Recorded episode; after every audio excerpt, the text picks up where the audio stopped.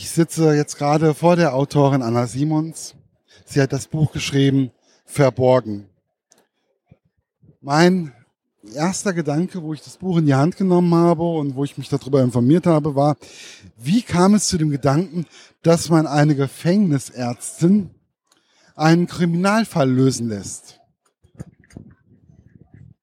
Also zum einen bin ich selber ja auch Krimileserin und ähm, merke, dass mich die dauernden Kripo-Beamten ich will nicht sagen langweilen, sie sind natürlich auch spannend, aber ähm, ich fand es einfach mal spannend, jemand anderen ermitteln zu lassen. Und ähm, die Idee zu der Gefängnisärztin speziell kam mir durch eine Begegnung meines Mannes auf einem Klassentreffen mit einem ehemaligen Klassenkameraden, der zuvor Unfallchirurg gewesen ist und der selbst als Gefängnischirurg in einem Berliner, in einer Berliner Justizvollzugsanstalt seinen Dienst angetreten hat. Und in dem Moment, als er das sagte, wusste ich, mit welcher äh, Figur ich künftig schreiben möchte und habe dann eben angefangen, diesen Plot um die Gefängnisärztin zu entwickeln. Aber, aber ich stelle mir das jetzt mal ziemlich schwierig vor, weil im Endeffekt, mir ist es noch nie untergekommen und ich finde das jetzt spannend. Also ich finde die Idee sehr, sehr spannend und, aber es ist doch, glaube ich, wenn man Neuland betritt oder relatives Neuland, ähm, ist es doch sicherlich auch für Sie sehr schwierig, ähm, damit erstmal umzugehen oder was ist eigentlich möglich? Was für Möglichkeiten habe ich mit dieser Gefängnisärztin? Also ich fand die Figur super spannend, ähm, weil ich zum einen mich eben in ein völlig neues Thema einarbeiten musste, nämlich die Medizin. Ich habe mich ja in den äh, anderen Romanen, die ich bisher geschrieben habe, schon sehr viel mit dem Kriminaltechnik und mit Rechtsmedizin auseinandersetzen müssen. Aber eine Ärztin, die ich in Aktion beschreibe, die bringt auch dieses Medizinthema mit. Das fand ich ganz spannend, weil es wieder ein neuer Aspekt ist. Und zum anderen musste ich natürlich auch die Fälle andersherum denken. Also ich musste irgendwie versuchen, ähm, ähm, eben nicht von dem Fall zu kommen, sondern mir irgendeinen Aufhänger zu überlegen, ähm, wie kann diese Frau jetzt in ein Verbrechen verwickelt werden ähm, oder wie kann sie ein Interesse entwickeln, einen Fall lösen zu wollen oder hinter ein Geheimnis kommen zu wollen. Und das ist natürlich auch vom Schreiben her sehr interessant, weil es für mich auch eine vollkommen andere Denke beim Schreiben mit sich bringt. Und wie kam es zu der Idee, daraus dann auch eine Serie zu, äh, zu konzipieren. Das ist doch dann nochmal, äh, also wenn es jetzt ein Standalone wäre, dann hätte ich gesagt, okay, aber da dann eine, eine Serie und das bedeutet ja dann auch, sie müssen sich unwahrscheinlich in das Ganze reindenken und ähm, einfach auch immer wieder sich weiterentwickeln und überlegen, was ist möglich, habe ich das schon mal irgendwo und das fand ich, finde ich unwahrscheinlich spannend, wie das so weitergehen wird. Ja, das ging eigentlich auch wie fast wie von selbst. Also ich habe mich hingesetzt, habe die Figur beschrieben, ähm, habe dann natürlich auch überlegt, ich stelle natürlich auch einen Kripo-Beamten zur Seite. Ähm, das ist ein Mann, der Lars Brüggemann, ähm, mit dem sie gleich im ersten Buch auch schon sehr ja, es prickelt so ein bisschen zwischen den beiden. Ähm, denn ein bisschen Love Interest, weil sie ja die Serie ansprachen, wollte ich auch drin haben. Krimi wird ja nun mal von Frauen sehr viel gelesen und da fand ich es natürlich auch wichtig, dass da irgendwelche Gegenspiele auch dabei sind, mit denen sich vielleicht irgendetwas entwickeln kann. Ähm, das wird nicht der einzige Mann in dem Umfeld bleiben. Es wird einen Staatsanwalt geben im zweiten Teil. Und so hat sich eigentlich diese ganze Sache wie von selbst entsponnen. Und ich fand einfach schön, im Knast kann ich einfach ganz andere Kriminalfälle auch ähm, verarbeiten. Also es wird auch mal um einen Betrugsfall geben, um Steuerhinterziehung und ähnliche Sachen. Also das ist ganz interessant, was man da alles einbauen kann. Und mir kamen so viele Ideen, deshalb der Standalone war gar nicht mehr möglich, weil ich quasi ähm, so viele Ideen hatte, dass es nur noch in Serie ging. Wie war das eigentlich? Sind Sie vielleicht auch mal vorher mal kurz, kurz ins Gefängnis gegangen, um einfach auch mal diese Stimmung da ähm, einfach auch mal einzufangen, um einfach mal auf sich wirken zu lassen? Also direkt in ein Gefängnis gegangen bin ich nicht. Ähm, allerdings habe ich das auch bei anderen Büchern bisher nicht gemacht. Also es gibt ja auch keine Möglichkeit, man kann nicht mit der Polizei einfach mitfahren und mitermitteln. Es ist auch immer schwierig, mit dem Mörder mitzugehen und sie zu bitten, mal eben jemanden für mich zu ermorden. Ähm, das heißt, da ist schon das Imaginieren. Das ist etwas, was man dann einfach können muss. Natürlich habe ich aber Bücher über den Knast gelesen. Ich habe mir auch viele Dokumentationen angeschaut. Da gibt es zum Glück auch sehr viele, die man ansehen kann. Und ich habe eben meinen unschätzbaren Quell der Information, also mein persönlicher Gefängnisarzt, äh, unser Freund Wolfgang, äh, der mir jede Frage beantwortet, der mir die Knastzeitung zukommen lässt, damit ich eben auch mal schaue, was da so drin steht. Und äh, für mich ist das ein ganz, ganz spannendes Thema, weil ich mich eben auch mit diesem Thema Vollzug nie auseinandergesetzt habe und wirklich vertieft keine Ahnung hatte, was da passiert. Und ich glaube, das geht vielen Lesern so und ich hoffe, denen damit auch einen Blick hinter eine Mauer Mauer zu geben, hinter die man eigentlich sonst nicht so richtig schauen kann. Wobei ich denke, dass diese Leute, die da auch dahinter sitzen, äh, nicht unbedingt immer äh, negativ sind oder sonst was, sondern da gibt es auch solche und solche und das ist.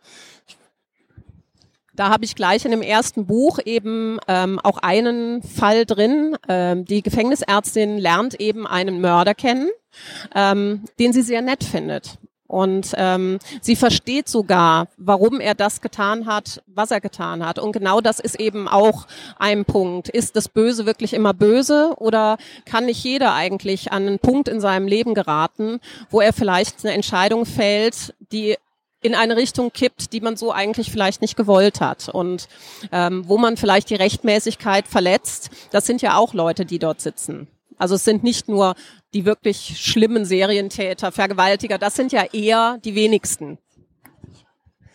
Ähm, wie kam es, was mir auch aufgefallen ist, es gab da immer so zwischendurch so Telefonate. Äh, am Ende einer von Kapiteln waren das meistens, waren die meistens. Wie kamen Sie auf die Idee? Da war ja auch dann teilweise Stille und es war mehr oder weniger wie ein Drehbuch auch teilweise zu lesen. Ja, das ist meine stille Leidenschaft. Ich schreibe ja auch unter anderen Namen, unter Anna Schneider und Anna Martens. Und wer meine Bücher zuvor kennt, ich schlüpfe wahnsinnig gerne in den Kopf von Tätern.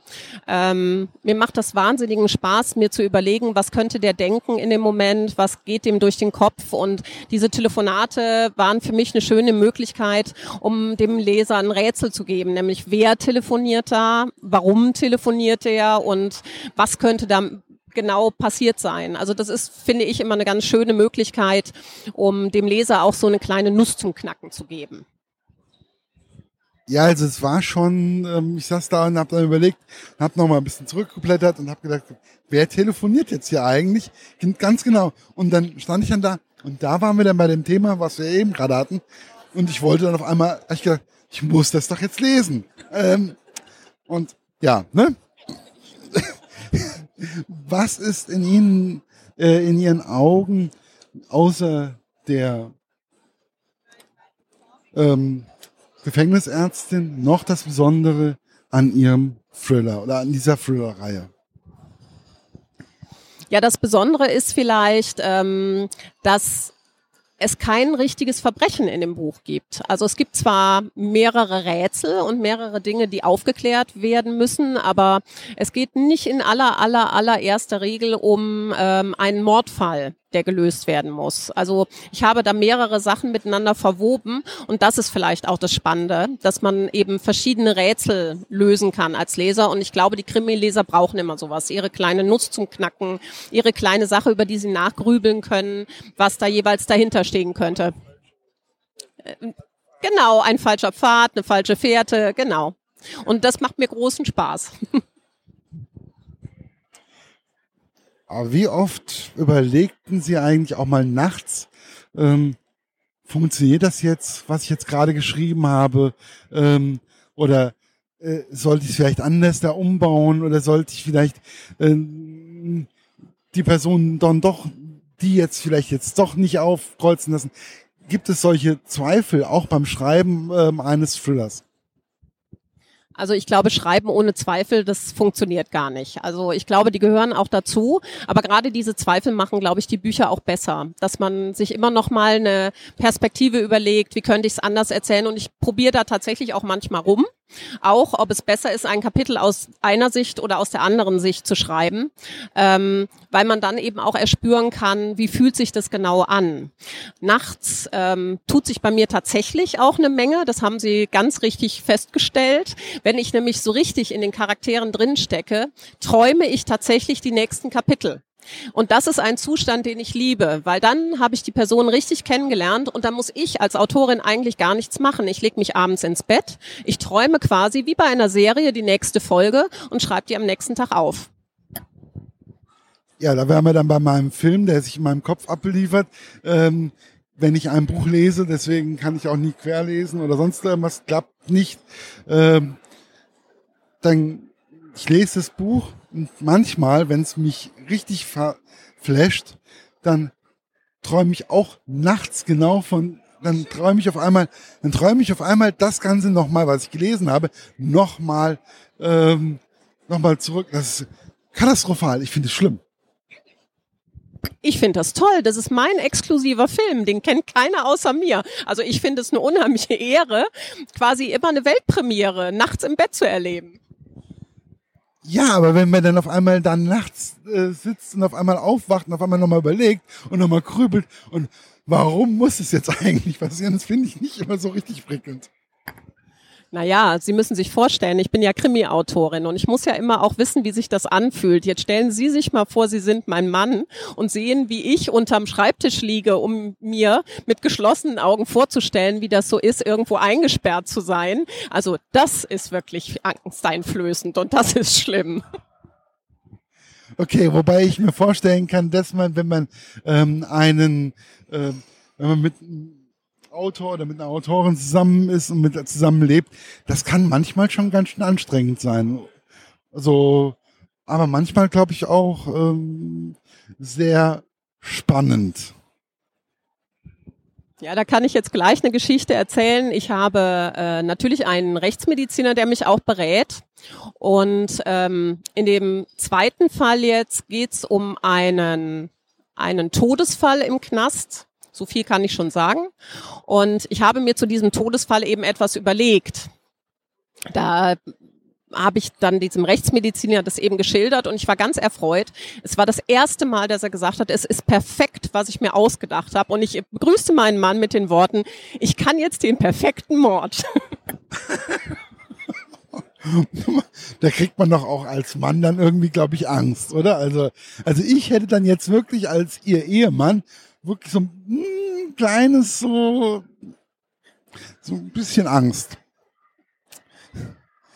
Ähm, Sie haben ja in äh, dem Thriller eine Frau auch verschwinden lassen. Ähm, wie soll das, oder wie, wie kamen Sie auf die Idee, das so zu schreiben? Sie meinen, dass diese Nicole Arendt dann eben ähm, das war eigentlich der Ausgangsgedanke. Also so sollte das Buch eigentlich beginnen, aber irgendwann ist mir das dann doch noch mal hatte ich eine bessere Idee, wie ich beginnen kann und das ist bei mir eigentlich auch immer. Es ist so ein Stückwerk. Also ähm, ich habe immer wieder Ideen, was passieren soll und das dann in eine Reihenfolge zu bringen, ist am Ende eigentlich dann die Kunst. Und ähm, ich finde, eine verschwundene Frau kann natürlich immer auch oder birgt natürlich viel Aufmerksamkeit und es ist Schnelligkeit gefordert. Also es bringt auch immer Tempo ins Buch, weil klar ist, man muss sie schnell finden, damit sie hoffentlich noch am Leben ist, bis man sie gefunden hat.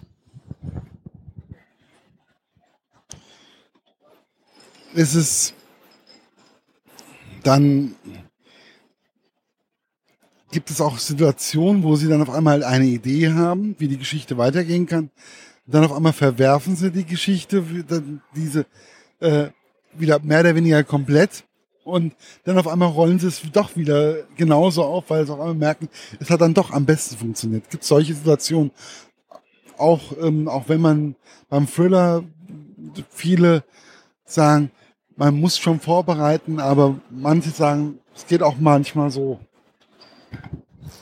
Also normalerweise, wenn ich den äh, Roman beginne, weiß ich schon immer von A bis Z, was passieren soll. Aber ich kenne eben zu dem Zeitpunkt, wo ich den Roman beginne, die Figuren noch nicht wirklich gut.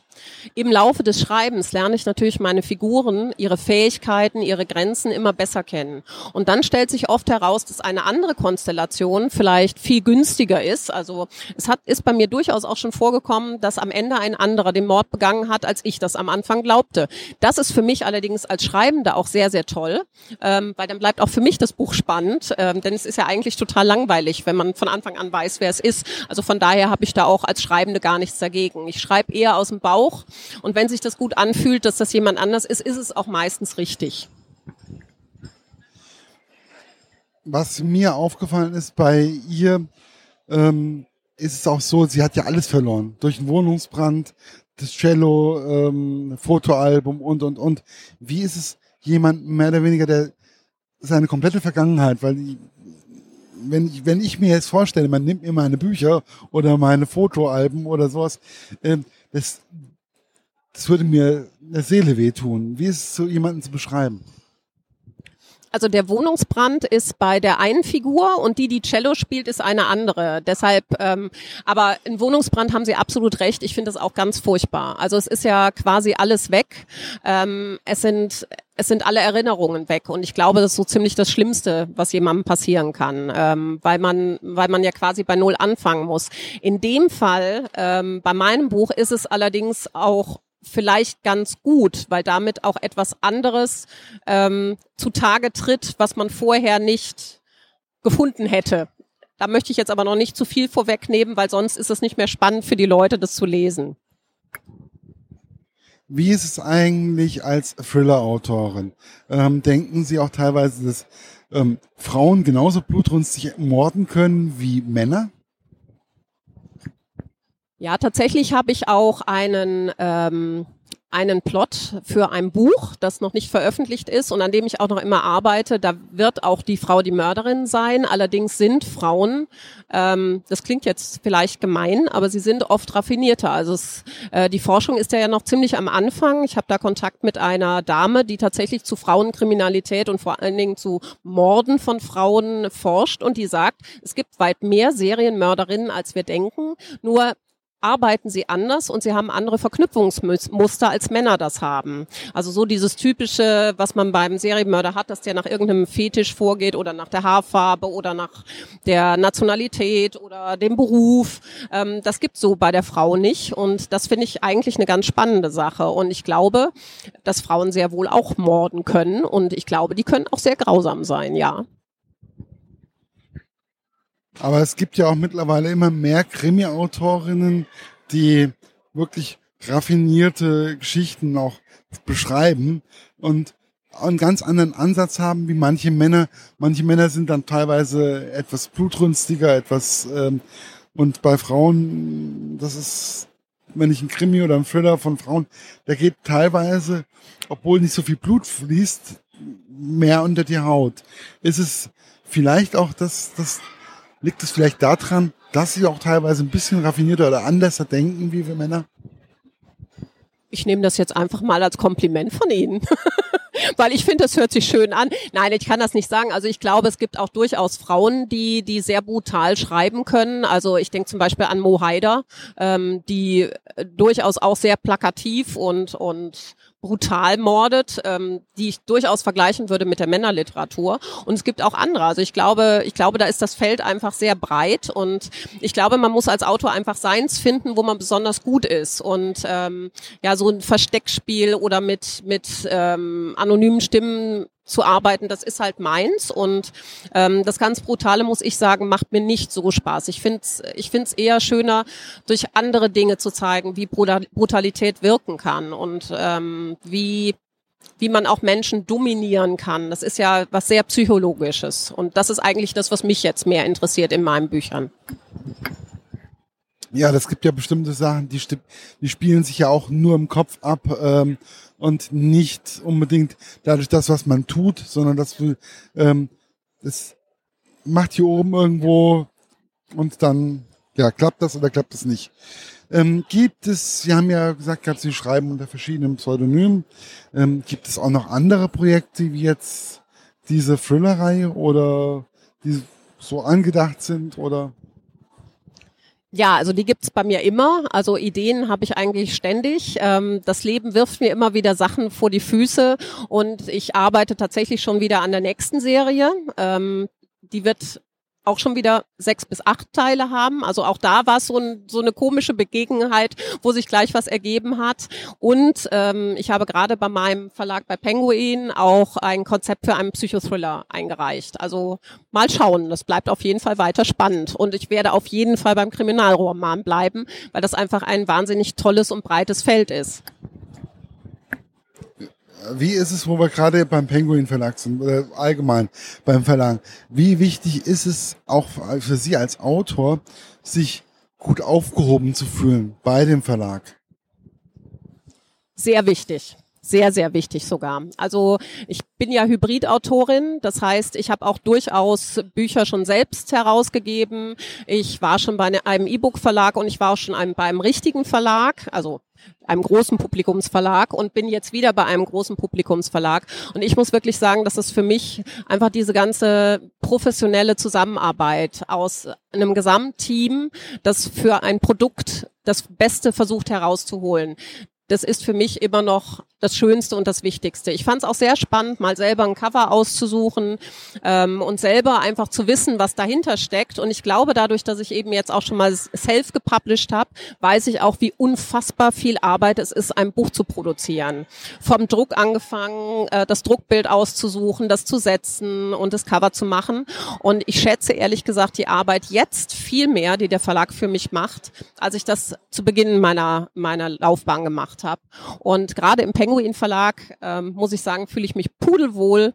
Ähm, das ist ein ganz tolles Team und ich habe wirklich das Gefühl, wir arbeiten alle daran, dass Verborgen ein großer Erfolg wird.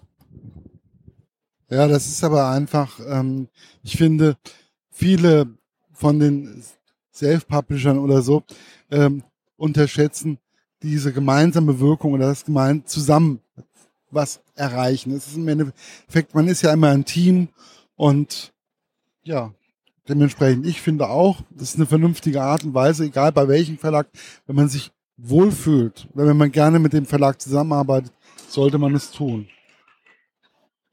Und ich freue mich auf jeden Fall noch auf viele, viele Thriller und Krimis und ich bin auf jeden Fall gespannt, wie das alles so geht, weitergeht.